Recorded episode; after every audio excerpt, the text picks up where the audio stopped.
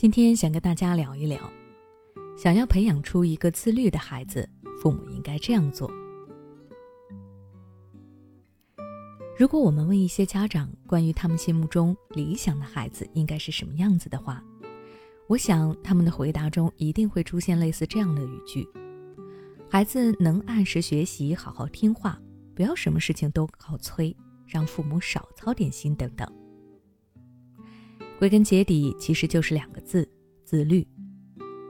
很多父母都希望自己的孩子能够拥有很好的自律性，但是在生活中却总是忽略了这方面的教育。说什么调皮是孩子的天性，大家都是这样过来的。确实，爱玩是小孩子们的天性，但是如果家长真的一味的放纵，那么对孩子其实是一种不负责的表现。心理学上有一个特别有名的棉花糖实验，专家们让三十二名四岁左右的孩子待在一个房间，告诉他们棉花糖可以随时吃，不过如果等到实验人员回来再吃的话，他们就可以额外获得一颗棉花糖。实验开始，有的孩子立即大口吃掉，有的坚持了一会儿，最后也没有忍住。有的孩子通过蒙眼睛、唱歌、踢桌子等来转移自己的注意力，坚持到了最后，得到了额外的奖赏。实验结束之后，对这些孩子跟踪调查发现，那些坚持到最后的孩子，明显比其他的小孩长大之后身材更苗条，对社会的适应能力更强，在学术成就方面的表现也更为优异，认知能力也更好。你看，自律与不自律之间差的是一整个人生。那么，父母们可以怎么培养孩子们的自律性呢？第一，经常肯定孩子。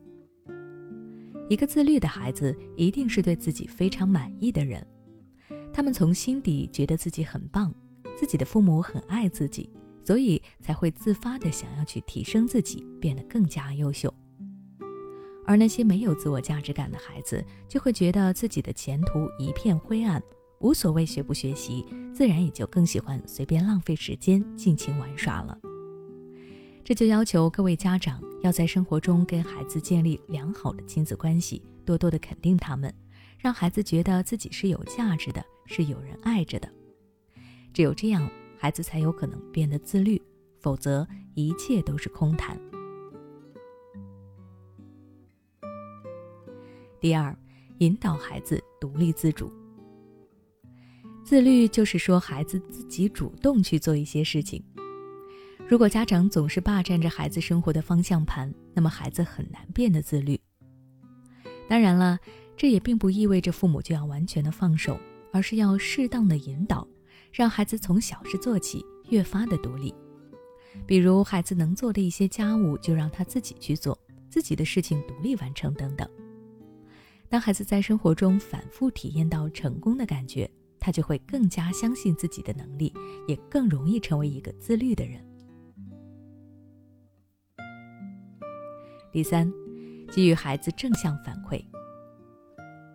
锻炼孩子自律，不是说天天看着孩子吃苦就可以了，